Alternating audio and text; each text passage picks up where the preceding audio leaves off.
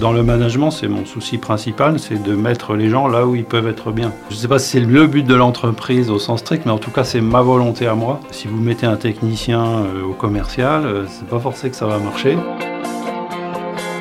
Au-delà de ces caricatures, on s'aperçoit que c'est pas si évident que ça, mais c'est toujours une satisfaction réciproque quand on arrive le plus possible à mettre quelqu'un à un poste qui lui correspond le mieux au sens large du terme.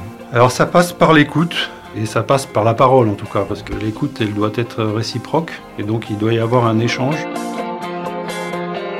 L'échange est important, avec une certaine vérité, une certaine transparence, qui peut aller quelque part jusque là où chacun a envie que ça aille. Il y a des collaborateurs qui vont avancer, d'autres qui vont rester sur la réserve, mais ça c'est l'humanité et la vie de chacun et la liberté de chacun.